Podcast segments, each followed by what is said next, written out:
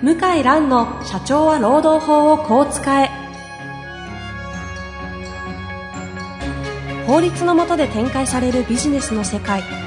ポッドキャスト社長は労働法をこう使えは弁護士の向井蘭が経営者の立場に立って経営者が知っておくべき労働法の基礎だけでなくビジネスに関する法律の問題を分かりやすく解説します。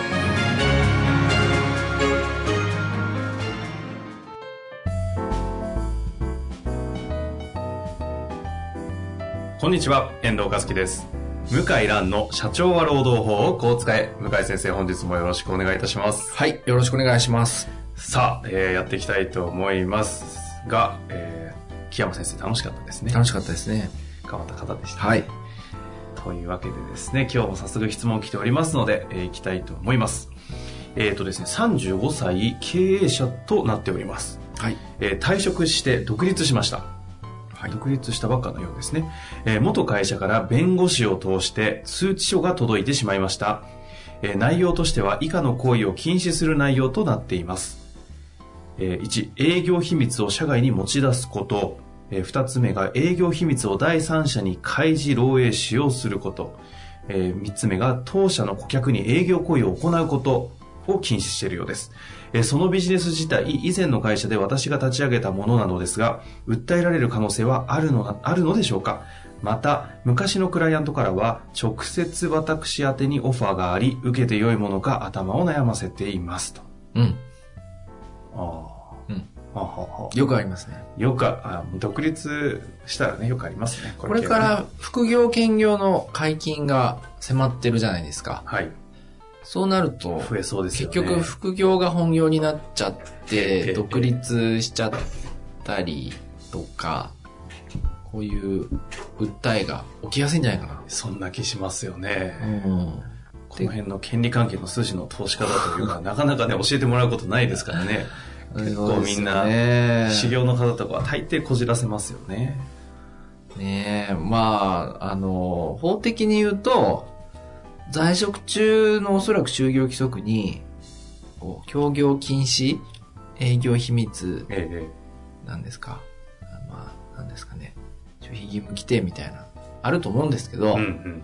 まあ、この方は自分で事業を立ち上げて、で自分でじ新規事業をやっていて、で、その延長でお客さんが依頼に来るってことなんで、うんうんうん正直、営業秘密って言っても、何か図面とか知的財産があるわけじゃなくて、今まで付き合ってきたお客さんが、依頼に来るってだけですよね。そうでしょうね。なんか知的財産とかは、遠藤さん知ってんですよね？このちょっと、あの、このメールはちょっと曖昧にしてるんですよね。そうですね。現実はもうちょっと。現実少しはお話伺ったことありますね。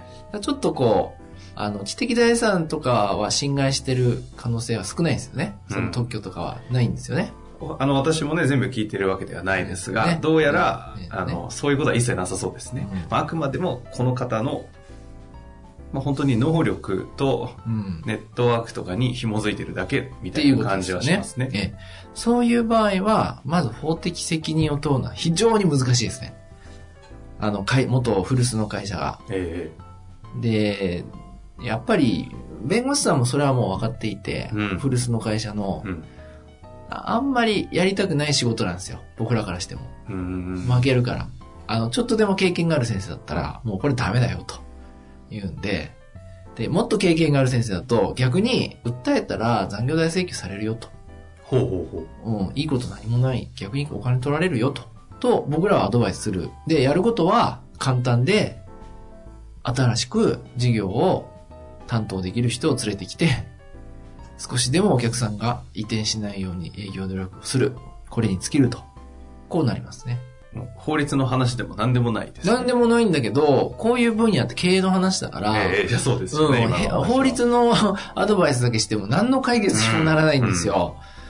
だから経営者として失格ですね、この古巣の、あの、会社の経営者の人は。あだってもうこうなることはもう十分予想できるから、ノウハウを共有するとか、担当者を他にもう一つ、もう一人置くとあ。か、うんうん。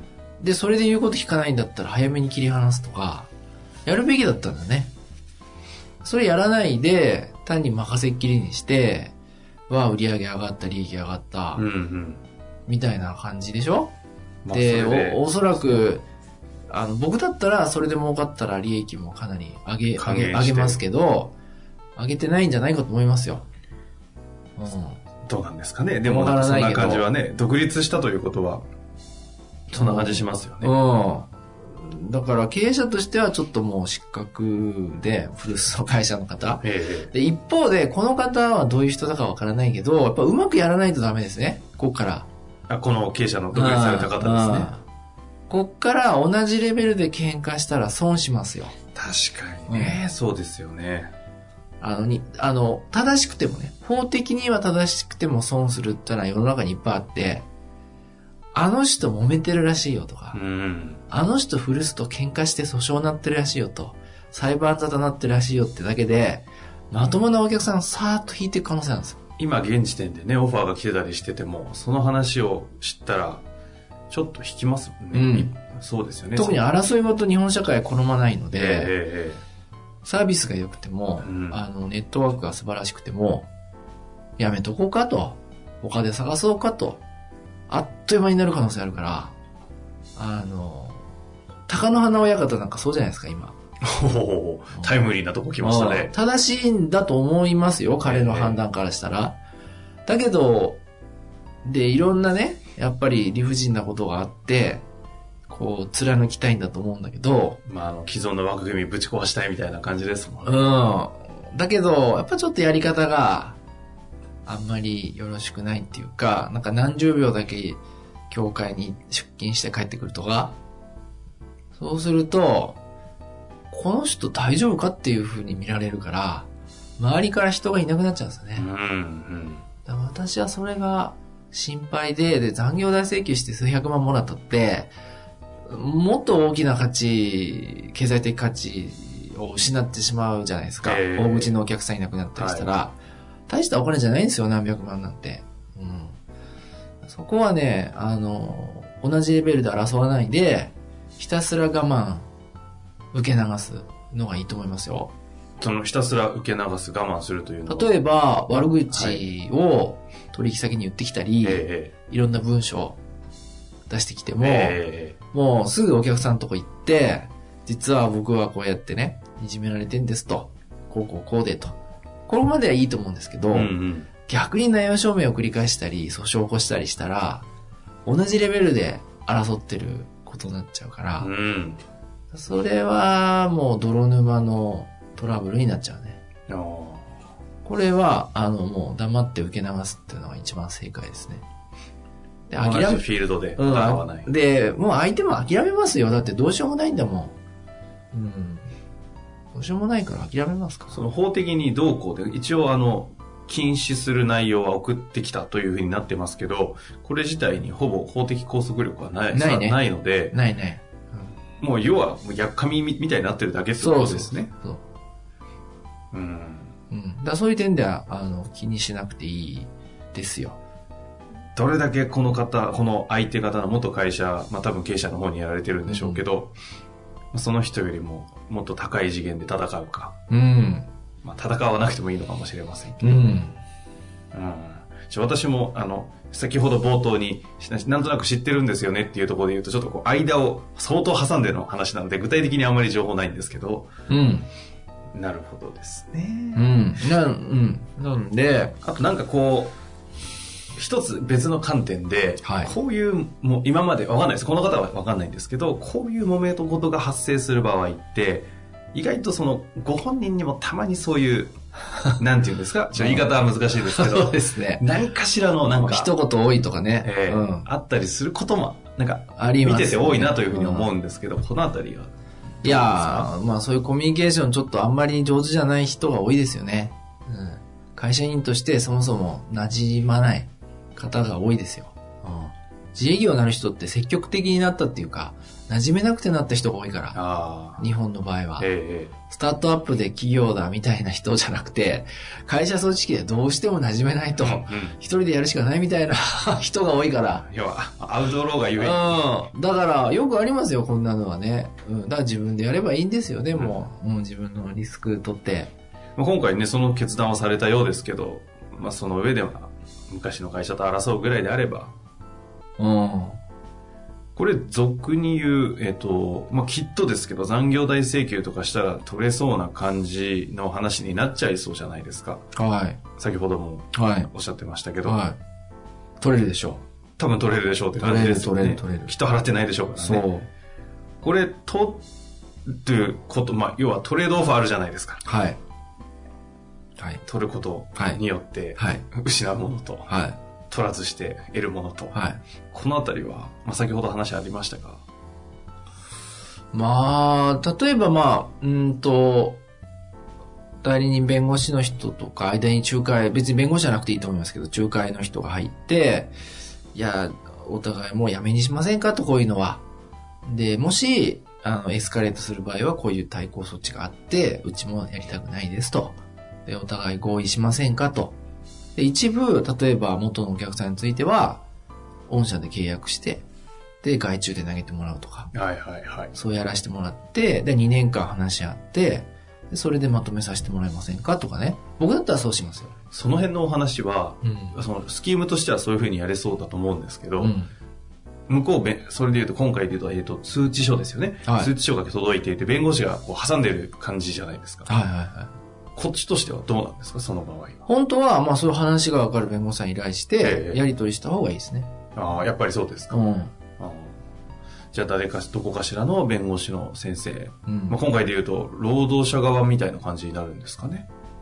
うんまあ別に、あの、残業問題はメインではないから、別に労働問題詳しくない先生でもいいですよ。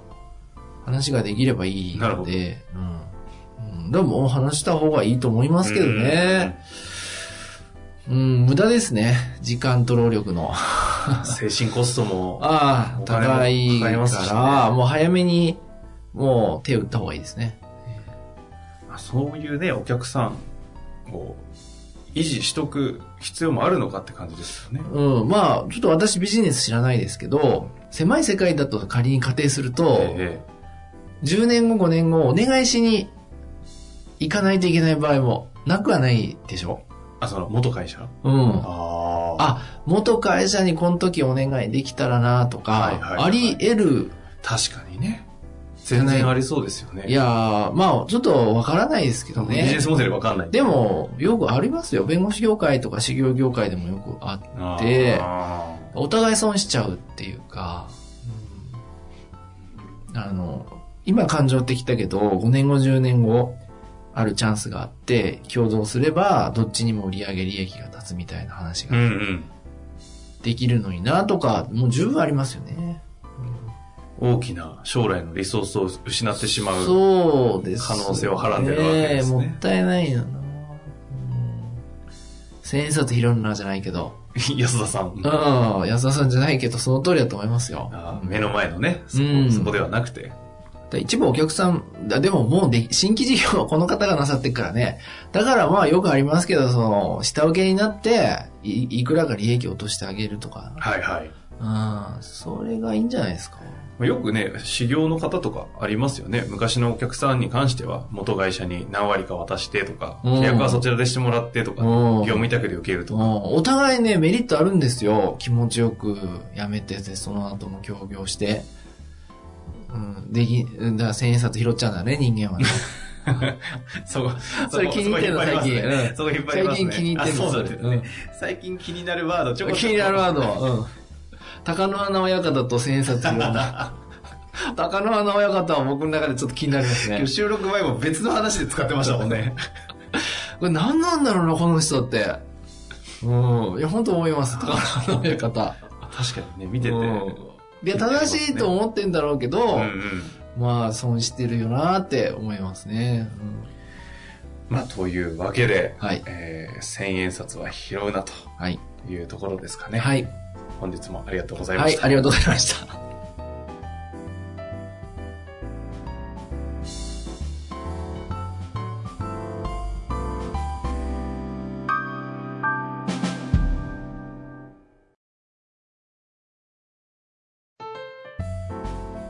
本日の番組はいかがでしたか？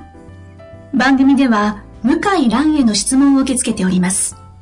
ウェブ検索で向井ロームネットと入力し、検索結果に出てくるオフィシャルウェブサイトにアクセス。